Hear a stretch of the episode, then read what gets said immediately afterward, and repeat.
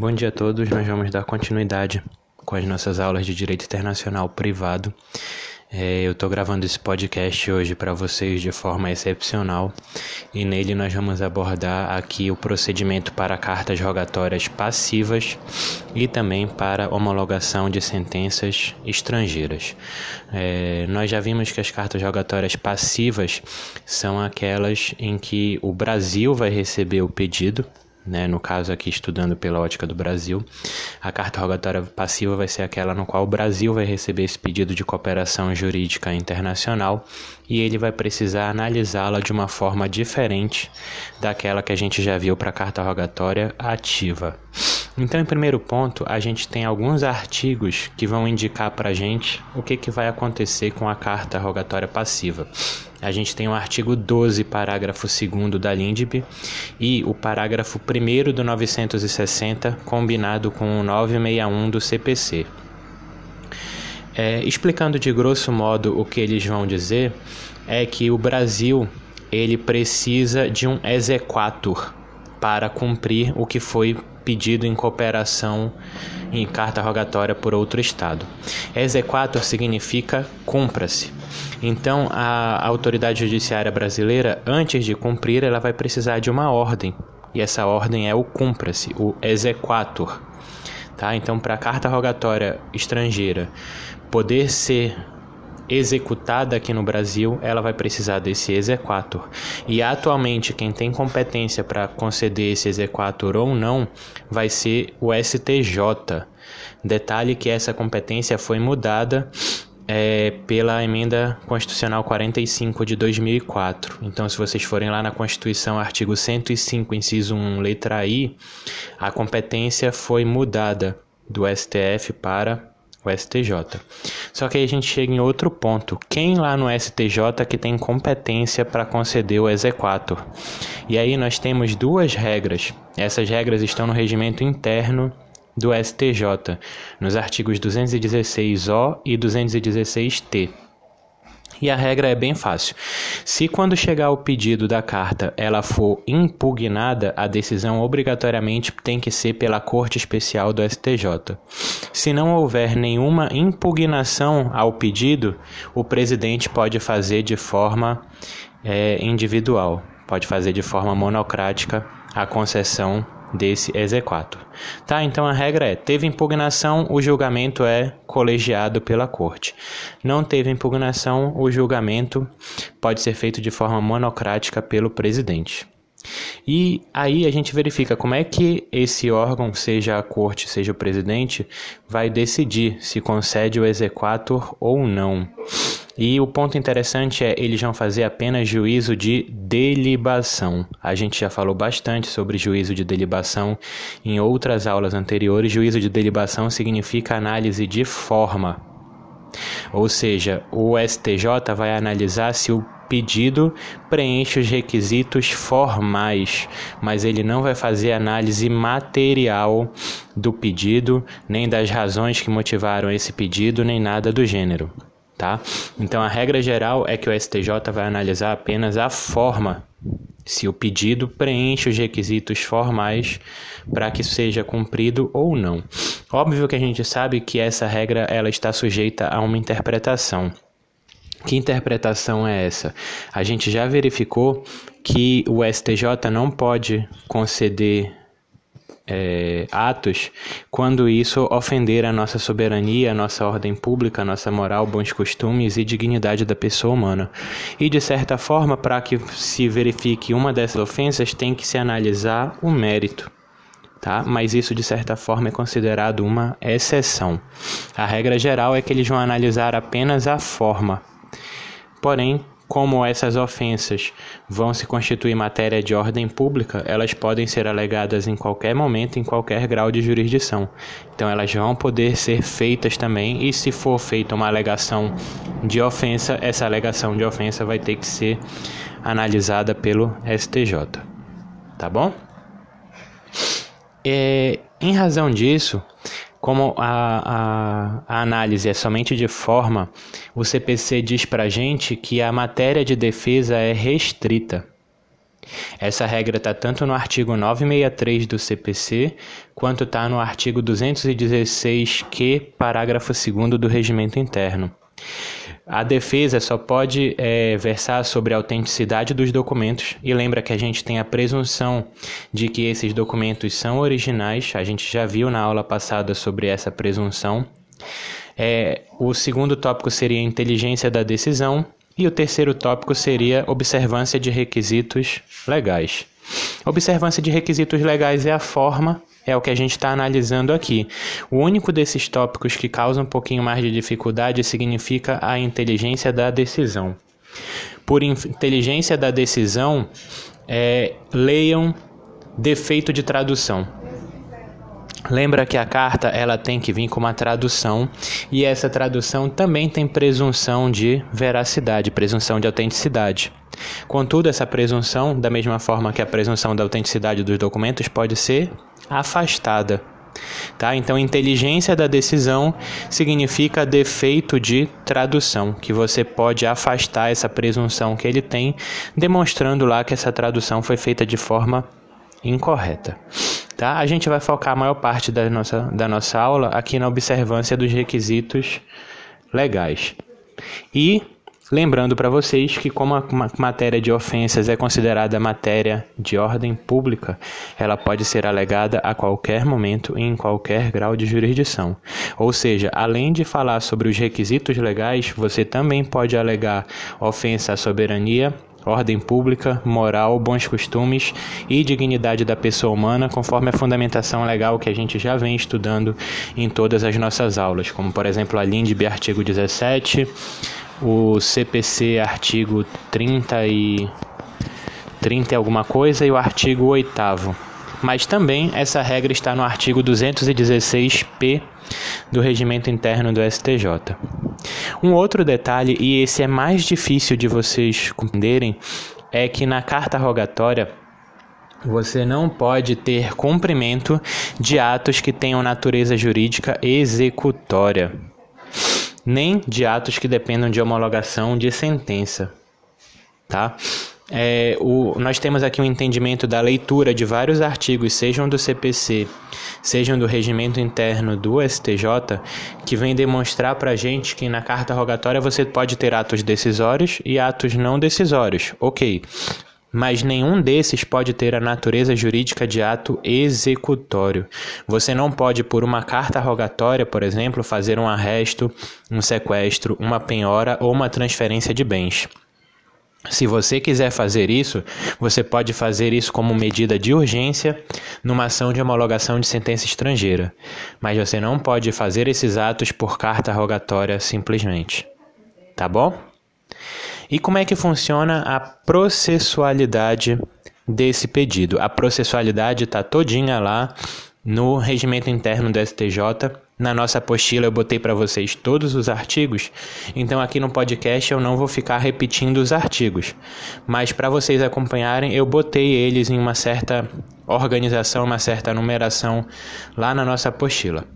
Como é que vai funcionar? Lembra que o pedido de carta rogatória ele vem por via diplomática. Então ele vai chegar para a nossa autoridade central, lembrando que se não tiver tratado, a autoridade central é o Ministério da Justiça, e o Ministério da Justiça vai encaminhar esse pedido de carta rogatória para o STJ. Chegando lá no STJ, o que que o STJ vai fazer? Vai abrir prazo para que a parte seja citada com 15 dias para querendo impugnar a rogatória. Ou seja, vai mandar citar a parte para se ela quiser fazer a impugnação do ato. E aí, nessa impugnação, é que ela vai ter aquela matéria de defesa restrita que eu acabei de falar para vocês. Contudo, a gente verifica que a legislação permite que o STJ conceda a medida inaudita altera parte. Inaudita altera parte, para quem não está acostumado, é sem ouvir a parte contrária. Tá? Se eles entenderem que a intimação prévia pode resultar em ineficiência da diligência. A regra geral é que você primeiro é, cite a outra parte para ela impugnar e aí, depois da resposta dela, você concede ou não. Tá? Então, essa situação da inaudita teraparte é uma situação excepcional. Se da, do conhecimento da medida, isso puder realizar uma ineficácia dela.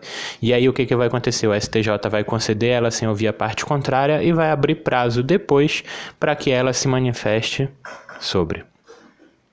Depois de passado esses 15 dias para a parte contrária fazer impugnação, é, é aberto prazo para o Ministério Público tá, para que ele possa impugná-las pelo prazo de 10 dias.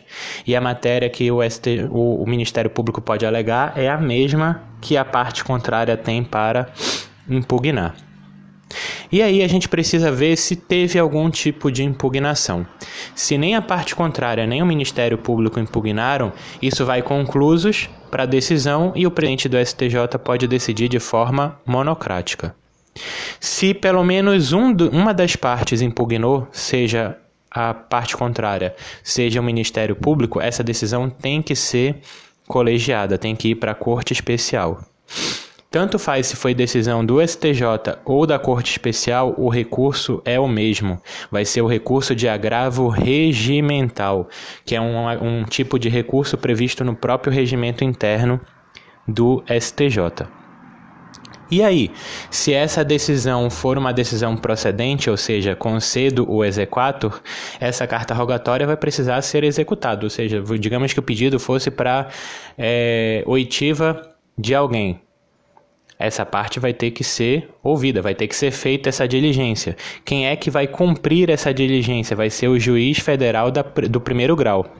Então, digamos que era para a oitiva de alguém aqui em Belém. Vai ser enviada aqui para a Justiça Federal, daqui da, do primeiro grau, aqui da nossa região, para que isso seja feita, essa oitiva aqui. E detalhe, dessa, dessa, desse cumprimento né, da carta rogatória, nós vamos ter a possibilidade de recursos também. Tá bom? E esse recurso vai ser o chamado de é, é, embargos. É um recurso, o nome dele é apenas embargo, tá? E é um recurso do cumprimento do exequatur. Eles podem ser feitos no prazo de 10 dias do cumprimento por qualquer uma das partes interessadas ou até mesmo pelo Ministério Público. Esse embargo vai ser por alguma ilegalidade no cumprimento da diligência. E aí o embargo vai para ser julgado pelo presidente do STJ e da decisão dele também cabe agravo regimental. E digamos que tenha sido cumprida, não teve nenhum embargo, não teve nenhum problema, o juiz de primeiro grau deve devolver ao presidente do STJ no prazo de 10 dias após o cumprimento da medida. E o presidente do STJ deve devolver em até 10 dias para o Ministério da Justiça. E a, o Ministério da Justiça não tem prazo para retornar isso para a autoridade judiciária de origem estrangeira. Tá bom? Então é assim: chega por via diplomática, vai para o Ministério da Justiça, o Ministério da Justiça envia para o STJ, o STJ concede o exequatur, envia para a Justiça Federal de primeiro grau, a Justiça Federal de primeiro grau faz o cumprimento, tem o prazo de 10 dias para devolver para a presidência do STJ, que tem 10 dias para devolver para o Ministério da Justiça, e esse não tem um prazo pré-determinado para fazer a devolução para a autoridade central do outro país. Ponto importante está expresso lá no regimento interno: todo esse procedimento é isento de custas. O procedimento de cooperação para carta rogatória ele não vai possuir custas processuais. Tá? Então, recapitulando, na carta rogatória passiva, você pode ter o cumprimento aqui é, o pedido de cooperação para a prática de algum ato jurisdicional. Geralmente são citações, intimações, perícias ou alguma coisa relativa a provas. Ou seja, carta rogatória vai, de, vai decorrer de decisão interlocutória. Contudo, essa decisão interlocutória, o ato a ser praticado por ela, não pode ter natureza executória. E o STJ vai ter esse procedimento que a gente acabou de informar para fazer o cumprimento. A homologação de sentença estrangeira é bem parecido com a, o pedido de carta rogatória, de cooperação para carta rogatória, mas tem algumas diferenças fundamentais. Então, primeiro eu vou fazer aqui uma introdução sobre a homologação de sentença estrangeira, depois vou dizer como é que ela é trabalhada aqui no Brasil. Tá? Justamente pelo juiz só ter jurisdição dentro do seu território, nós vamos ver que a sentença, em tese, só tem como produzir efeitos jurídicos dentro do próprio território daquele país. Só que às vezes a gente precisa que os efeitos dessa sentença se deem sobre outra jurisdição.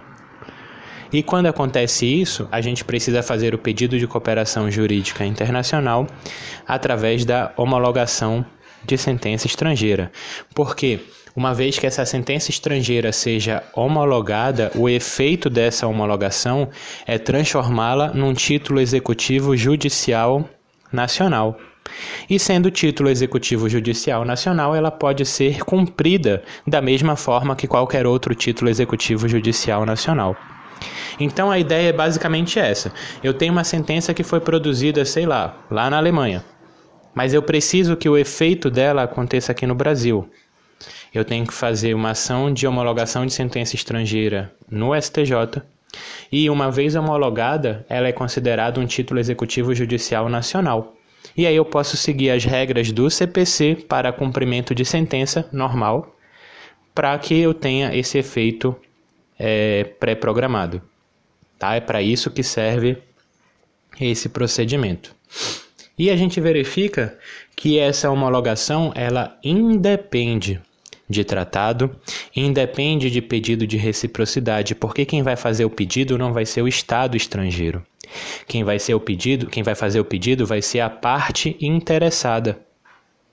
Então a gente já verifica também que a gente não tem aquelas presunções de autenticidade de documentação, nem presunção de autenticidade da documentação, porque vai ser a parte interessada que vai ter que providenciar essa autenticação e essa tradução juramentada, tem que ser feito isso no consulado ou na embaixada, para que venha aqui de forma oficial e ela tem que ajuizar, é ônus dela.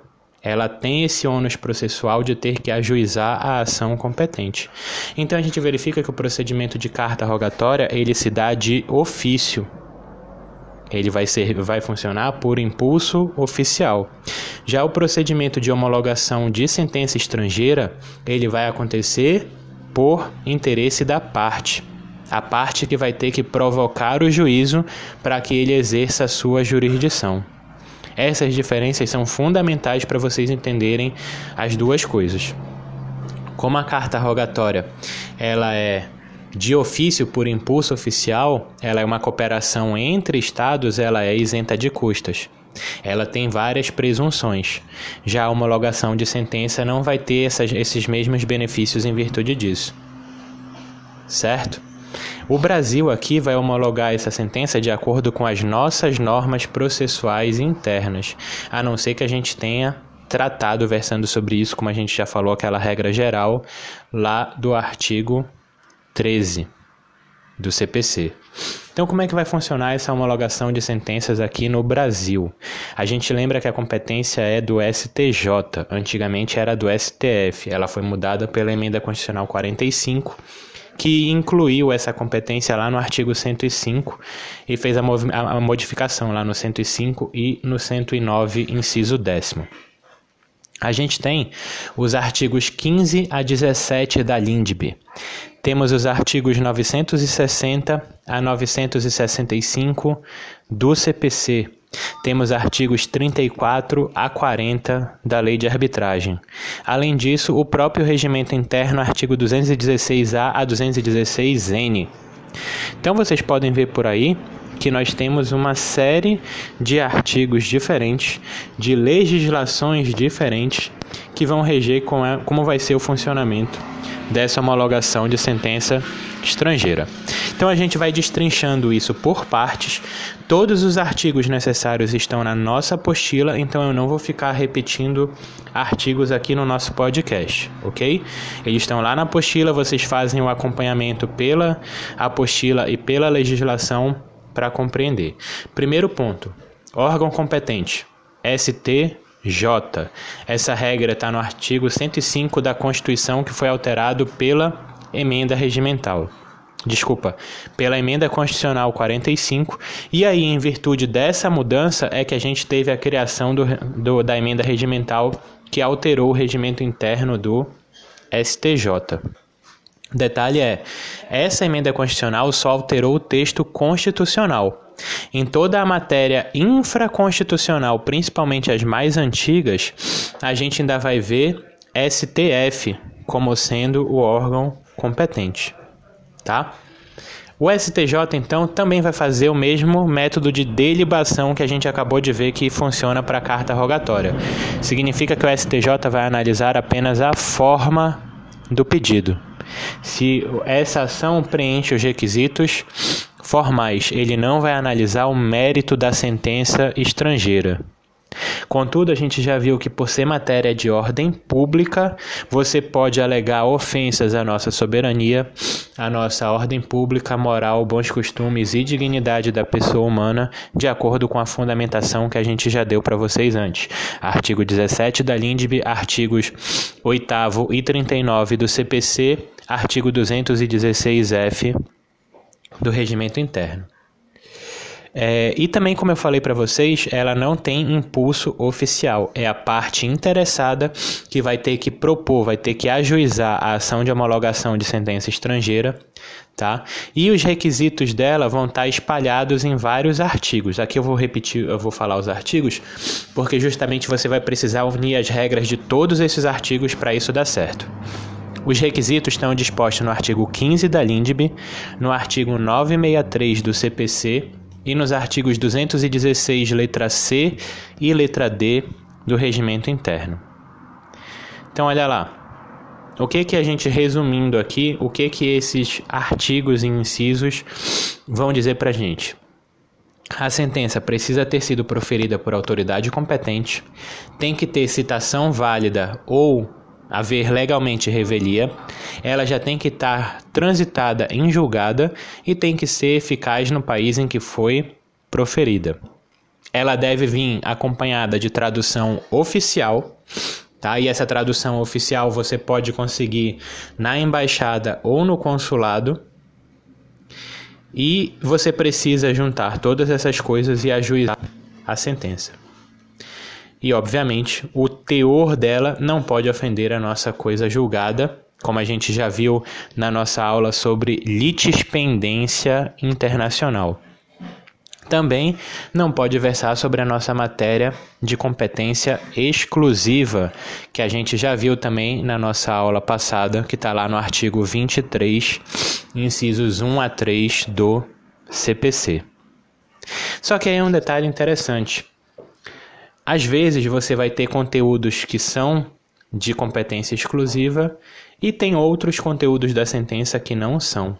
Justamente em virtude disso, a legislação expressamente permite que você faça a homologação parcial dessa sentença, ou seja, somente de capítulos da sentença e não necessariamente da sentença inteira.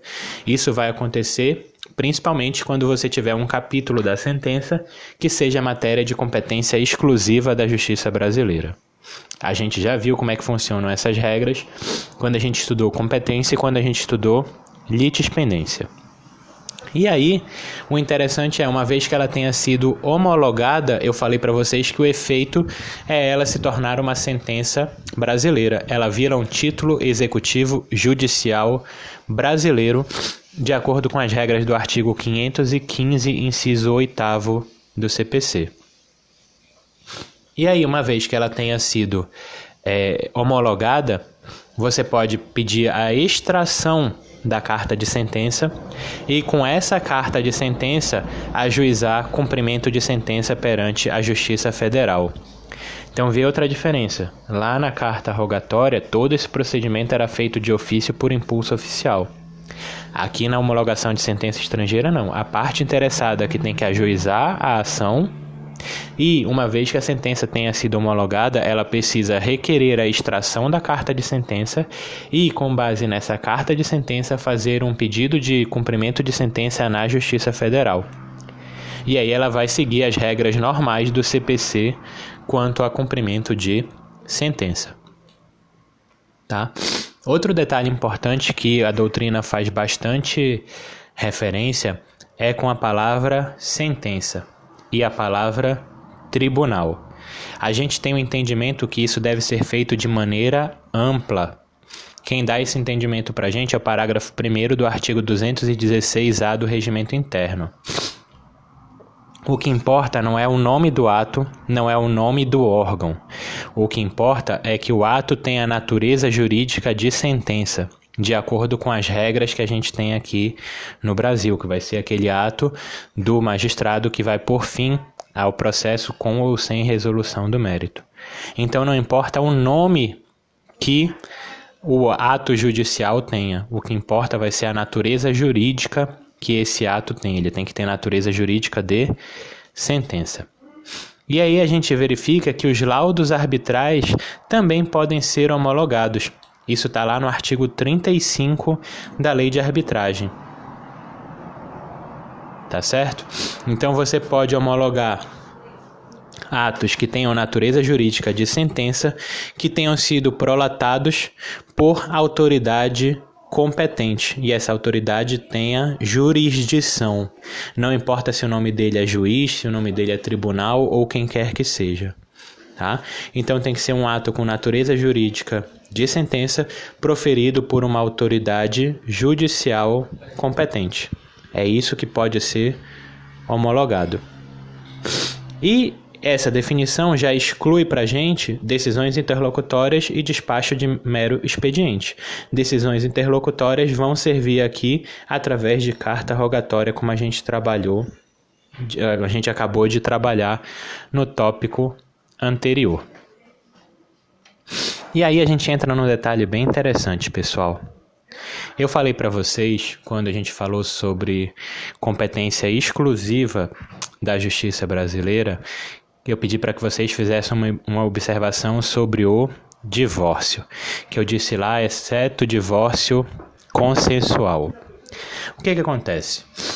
É, quando você tem divórcio consensual, na verdade, as partes estão chegando a um acordo e o juiz somente homologa aquilo que foi pactuado entre as partes. De certa forma, a gente verifica que o exercício da jurisdição dele é bem diferente de quando ele dá uma sentença.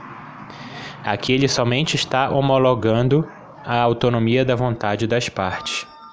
Em virtude disso, a gente entende, já se entendia antes, mas isso acabou sendo é, também positivado no Código Civil, que para você não precisava fazer homologação de sentença estrangeira quando você tiver uma homologação de divórcio consensual.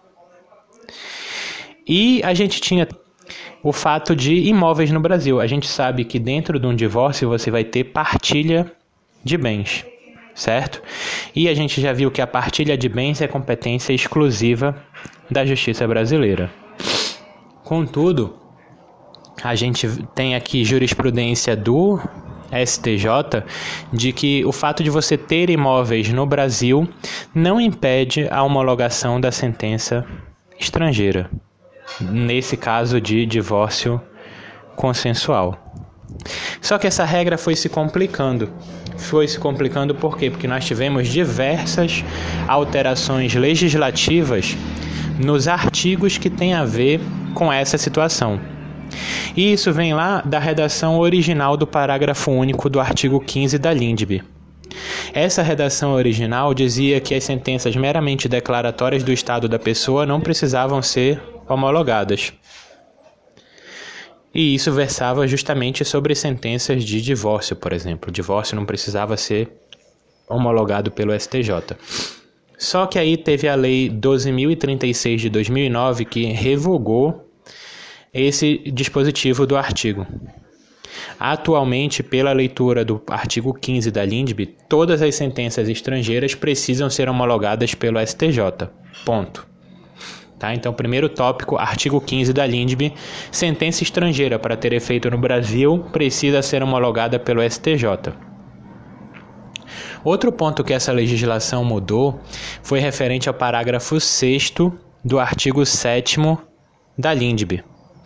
Essa alteração do artigo do parágrafo 6 do artigo 7 foi feito justamente para adequar o texto desse parágrafo ao antigo parágrafo 6 do artigo 226 da Constituição.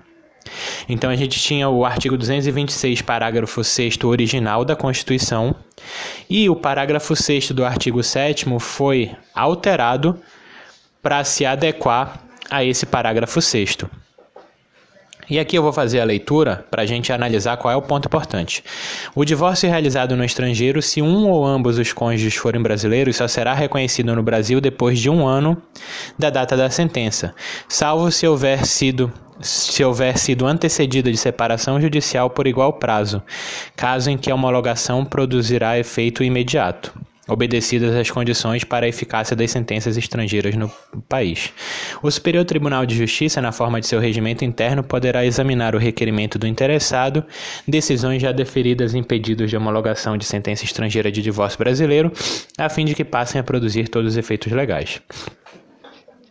Então, essa lei de 2009 alterou o parágrafo 6 para se adequar ao artigo 226 da Constituição, só que o artigo 226 da Constituição foi alterado em 2010 pela emenda constitucional 66. E a emenda constitucional suprimiu a necessidade de separação judicial por mais de um ano, ou da separação de fato. A gente verifica que você pode diretamente fazer o divórcio. Não precisa mais ter separação judicial ou ter separação de fato. Então, o que, que a gente entende? A leitura desse parágrafo 6 do artigo 7 não deve mais levar em consideração esses prazos, uma vez que a própria emenda constitucional já retirou a necessidade desses prazos do texto constitucional, artigo 226, parágrafo 6. Tá? Então, a leitura, se vocês estiverem com a linha de vocês aí, Façam essa observação no parágrafo 6 do artigo 7, que não vai levar em consideração mais esse prazo.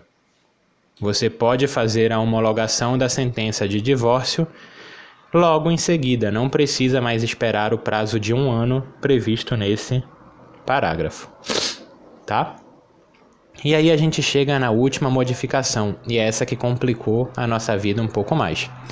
O artigo 15 da LINDB diz lá todas as sentenças precisam ser homologadas. O artigo 961 do CPC, parágrafo 5 modificou de novo a matéria dizendo que o divórcio consensual produzirá efeitos independentes de homologação pelo STJ. E aí, isso pode ser feito também judicialmente por qualquer juiz, seja em caráter principal ou incidental, se você quiser uma declaração judicial. Ele diz: não precisa ser homologada pelo STJ para produzir efeitos. Significa que você pode ir direto no cartório se você quiser. Porém, se você quiser um pronunciamento judicial, pode ser feito por qualquer juiz que tenha competência para direito de família não precisa mais ir para ação no STJ. Se parasse bem aí, estava tudo tranquilo. Mas não satisfeito com isso, o CNJ veio e modificou essa regra com o provimento 53. Vocês têm aí, eu enviei para vocês o provimento 53 de 2016. E um dos pontos mais importantes desse provimento é que eles acrescentam uma regra nova. Diz lá o parágrafo 1. A averbação direta no assento de casamento da sentença estrangeira de divórcio consensual simples ou puro, bem como da decisão não judicial de divórcio que pela lei brasileira tem natureza jurisdicional, deverá ser realizada perante o oficial do registro civil. Parágrafo 1. A averbação direta de que trata o caput desse artigo independe de prévia homologação da sentença estrangeira pelo STJ. Mas o ponto que eu quero falar com vocês é justamente aqui. Ele diz divórcio consensual simples ou puro. Se vocês forem procurar na doutrina, divórcio consensual simples ou puro vai ser aquele que não tem bens, não tem filhos, não tem nada. O, o único objeto vai ser aqui a dissolução do vínculo matrimonial. E aí eu pergunto para vocês, é isso que a gente tem no resto da legislação? Se a gente for verificar, o Código de Processo Civil diz que o divórcio consensual produz efeitos independente de homologação. Ele não faz nenhum tipo de restrição ao divórcio puro. Se a gente for utilizar como forma é, é, aqui de uma análise de analogia e pegarmos a legislação que permite o divórcio é, administrativo, que é o divórcio feito no cartório, o divórcio administrativo não permite quando você tem filhos, né, que aí você vai ter a situação, filhos menores, você vai ter a situação de pensão e aí você precisa da intervenção do Ministério Público, precisa ser judicial. Mas ele não fala nada sobre partilha de bens. Logo, eu, eu entendo que o provimento 53 ele cria uma regra que não está na legislação. E eu entendo que ele não teria aqui força jurídica suficiente para limitar isso apenas para divórcio simples.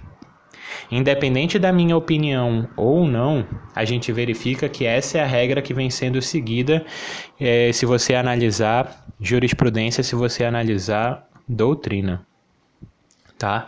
Mas eu entendo que o provimento, se quisesse fazer analogia com a lei do divórcio administrativo, beleza. Mas ele não poderia excluir a, situação da partilha de bens, até porque o STJ já tem jurisprudência de que a partilha de bens na homologação não gera ofensa. Tá lá na, na aqui no procedimento de homologação de sentença estrangeira 1304 dos Estados Unidos no STJ. O fato de ter partilha de imóvel no Brasil não impede a homologação de sentença estrangeira no divórcio quando houver consenso entre as partes. Ou seja, o divórcio consensual que falar sobre partilha de bens não gera ofensa ao artigo 23 do CPC. Contudo, a emenda o, provimento 53 do CNJ, ao criar essa regra, ele está indo contra a jurisprudência do STJ e está indo contra o próprio CPC, porque ele está incluindo algo aqui que não foi decidido lá na Constituição, não foi decidido no regimento interno, não foi decidido no CPC. O CPC diz: divórcio consensual não precisa de homologação pela STJ, ele não faz nenhuma restrição há elementos desse divórcio. Essas restrições são criadas apenas pelo provimento e eu entendo que ele não poderia fazê-lo. Tá? Contudo, a gente verifica que atualmente vem sido seguida pelos cartórios a regra do provimento. E aí é um ponto interessante, de repente, para se debater se esse provimento seria legítimo ou ilegítimo nesse sentido por criar essa obrigação que não existe na, na legislação e aí está limitando a eficácia da legislação federal do CPC. Certo? É, para a gente finalizar a nossa aula, vamos ver aqui o processo de homologação. Ele segue de forma muito parecida com o procedimento da carta rogatória. Só que a gente lembra que não vai ter impulso oficial, então a parte interessada vai ajuizar a senten vai ajuizar a ação acompanhada da sentença devidamente traduzida, tá? A, o STJ vai citar a parte contrária para contestar, vai abrir o prazo para contestar. A matéria de defesa da contestação vai ser reduzida, vai ser aquela matéria de defesa que só pode versar sobre inteligência, só pode versar sobre autenticidade, só pode versar sobre requisitos formais. Depois do prazo de contestação de 15 dias, nós temos 10 dias para o Ministério Público impugnar. Então veja só, lá no procedimento de carta rogatória, a parte era notificada que ela era citada para impugnar e o Ministério Público pode impugnar. Na ação de homologação de sentença estrangeira, ela é citada para contestar e o Ministério Público para impugnar. É só a mudança do termo, mas a matéria é a mesma. E aí, não havendo nenhuma contestação ou impugnação, o presidente pode decidir de forma monocrática. Se houver contestação ou impugnação, tem que ter a decisão colegiada da Corte e o recurso de qualquer um deles é o agravo regimental do STJ. A mesma coisa. Tá?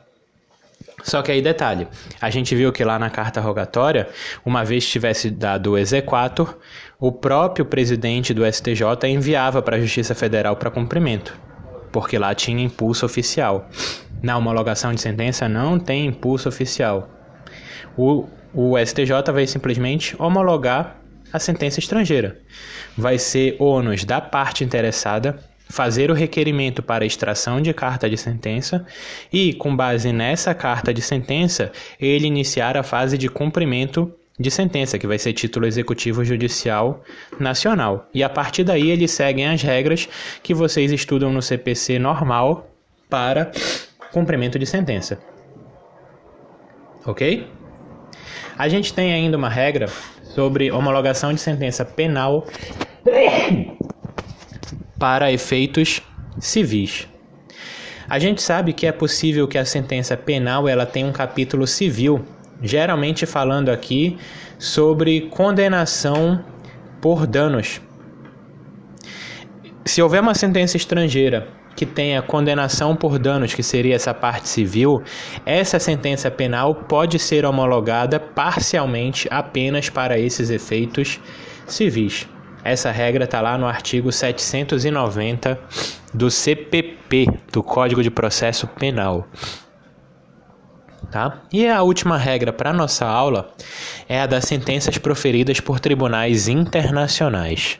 A gente já viu, de certa forma, isso quando a gente estudou direito internacional público, que tem uma diferença entre sentença internacional e sentença estrangeira. Sentença estrangeira vai ser aquela proferida por um juiz ou tribunal de outro país. Sentença internacional vai ser aquela feita por um tribunal internacional. Então, alguns autores levantam aqui a dúvida se a sentença oriunda de um tribunal internacional precisa de homologação ou não. E o entendimento que a gente tem hoje em dia é que, uma vez que para ser julgado por um tribunal internacional, o Estado precisa primeiro se submeter voluntariamente à jurisdição daquele tribunal, as sentenças proferidas por tribunais internacionais não precisam ser homologadas para serem executadas, porque o Estado já se colocou voluntariamente numa posição hierarquicamente inferior àquele tribunal. Logo, essas sentenças elas têm execução de imediato. Você pode executá-las, pode fazer o cumprimento diretamente na Justiça Federal. O principal exemplo que a gente tem disso são as determinações da Corte Interamericana de Direitos Humanos, que é lá o nosso tribunal da OEA, que versa sobre direitos humanos. As decisões da CIDH, elas são executadas diretamente aqui no Brasil, sem precisar passar por procedimento de homologação. Tá? Justamente por essa submissão voluntária à jurisdição do tribunal. Se você está numa posição hierárquica inferior, você tem aqui a obrigatoriedade de cumprir a decisão, conforme a gente já estudou lá na nossa aula 6 de Direito Internacional Público sobre decisões de tribunais internacionais. Tá certo, pessoal? Então aqui a gente finaliza essa nossa aula. Nós falamos aqui bastante coisa. Falamos da carta rogatória passiva falamos da homologação de sentença estrangeira e falamos da desnecessidade de homologação de sentença internacional. Eu é, peço para vocês lerem com bastante atenção os artigos 960 até 965 do CPC, principalmente, tá? O provimento 53, que fala da situação do divórcio consensual, e a emenda regimental. A emenda regimental, ela acrescenta os artigos 216A até 216X no regimento interno do STJ. São duas folhas frente e verso. Tudo que eu falei aqui nessa aula de hoje está nos artigos 960 a 965 do CPC, nessa emenda regimental e nos artigos 15 a 17 da LINDB, além do provimento 53 que trouxe essa regra do divórcio consensual. Tá bom? Muito obrigado e até a nossa próxima aula.